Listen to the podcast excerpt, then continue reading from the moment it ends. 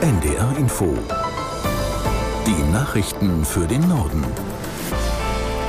Um 13.30 Uhr mit Tarek Yusbashi. Die Rüstungsausgaben der NATO-Mitgliedstaaten haben einen neuen Höchstwert erreicht. Das hat Generalsekretär Stoltenberg vor Beginn eines Treffens der NATO-Verteidigungsminister mitgeteilt. Aus Brüssel Helga Schmidt. Zum ersten Mal geben die NATO-Mitgliedsländer im Durchschnitt zwei Prozent ihrer Wirtschaftskraft für die Verteidigung aus. Hinter dieser Zahl verbirgt sich eine Wende in vielen Ländern, darunter auch in Deutschland. Fast zwei Drittel der NATO-Mitgliedsländer haben die zwei Prozent Grenze inzwischen erreicht. Vor einem Jahr noch waren es deutlich weniger. Nach Angaben der Bundesregierung werden die Verteidigungsausgaben in diesem Jahr auf mindestens zwei Prozent des Bruttoinlandsprodukts anwachsen. Das ist eine Folge der Milliardenprogramme für die Aufrüstung der Bundeswehr. Zurückhaltend fiel die Reaktion des NATO-Generalsekretärs zur Diskussion über neue Atomwaffen aus. Die atomare Abschreckung funktioniere, so Jens Stoltenberg, weil sie zwischen den USA, Frankreich und Großbritannien verlässlich abgestimmt sei.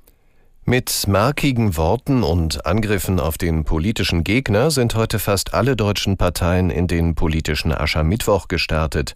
Die größte Kundgebung veranstaltet die CSU im niederbayerischen Passau. Aus München Peter Queton. Die CSU nimmt für sich in Anspruch, das eigentliche Original beim politischen Aschermittwoch zu sein. So tritt auch der bayerische Ministerpräsident und CSU-Parteichef Markus Söder auf. Passau sei der geilste Termin für jeden Politiker und Passau müsse man können. Das nimmt Söder für sich auch in Anspruch. Allerdings gehen die Vertreter der anderen Parteien auch nicht zimperlich mit den politischen Gegnern um. So nimmt die grünen Fraktionsvorsitzende im Landtag Katharina Schulze die bayerische Energiepolitik ins Visier. Gute Energiepolitik könne die Söder-Regierung eindeutig nicht. In Bayern würden sich kaum Windräder drehen, sondern nur Söders Fähnchen im Wind. SPD-Chef Klingbeil hat auf dem politischen Aschermittwoch seiner Partei in Vilshofen vor allem die AfD angegriffen.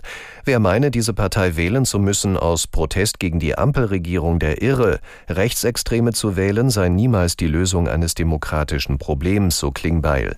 Zum Grundgesetz, zur Demokratie und zur Freiheit brauche es keine Alternative für Deutschland.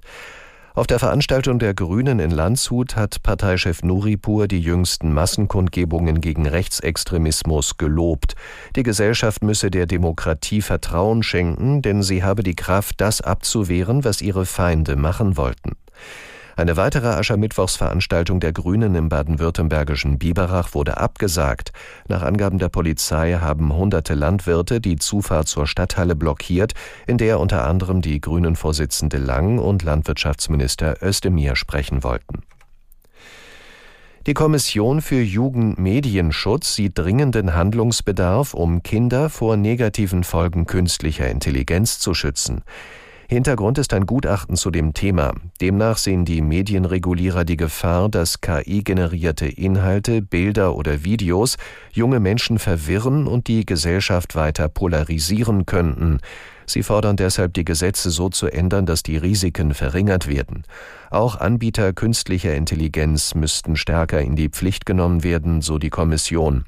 Im Gutachten wird außerdem weitere Forschung zu dem Thema empfohlen, um die tatsächlichen Auswirkungen auf Minderjährige erkennen und richtig einordnen zu können. In Russland können Kritiker des Militärs künftig enteignet werden. Präsident Putin hat ein entsprechendes Gesetz unterzeichnet. Aus Moskau Frank Eichmann. Mit dem Gesetz können unter anderem Geld, Vermögenswerte und Eigentum von Menschen beschlagnahmt werden, die wissentlich falsche Informationen über die russische Armee verbreiten. Falsch ist dabei, was nicht aus offiziellen russischen Regierungsquellen kommt. Das Gesetz erweitert die ohnehin breiten Möglichkeiten der russischen Justiz gegen Kritiker der sogenannten militärischen Spezialoperation, dem Krieg gegen die Ukraine. Mit der Beschlagnahmung von Eigentum können sie nun belangt werden, auch wenn sie im Ausland leben. Verhängte Haft- oder Geldstrafen blieben bislang gegen sie wirkungslos. In Paris ist der Streit über die als Bukinisten bekannten Buchhändler am Ufer der Seine offenbar beigelegt. Frankreichs Präsident Macron hat entschieden, dass sie ihre Stände während der Eröffnungszeremonie der Olympischen Spiele stehen lassen dürfen. Aus Paris Lea Kielnecker. Sie gehören zu Paris wie der Eiffelturm, die berühmten grünen Bücherkisten an den Ufern der Seine. Aus Sicherheitsgründen sollten über 600 von ihnen für die Eröffnung der Olympischen Spiele im Sommer vorübergehend umziehen. Die Bukinisten hatten sich gegen den Umzug heftig gewehrt, aus Sorge, dass die Kisten dabei beschädigt werden könnten. Auch ein Test, bei dem probeweise vier Kisten abgebaut wurden, konnte die Buchverkäufer nicht besänftigen. Zuletzt drohten sie sogar mit einer Klage vor dem Pariser Verwaltungsgericht. Nach monatelangem Streit zwischen den Bukinisten und den lokalen Behörden hat Präsident Macron jetzt durchgegriffen. Aus dem Élysée-Palast heißt es, die Bukinisten seien ein lebendiges kulturelles Erbe der Hauptstadt. Sie dürfen bleiben.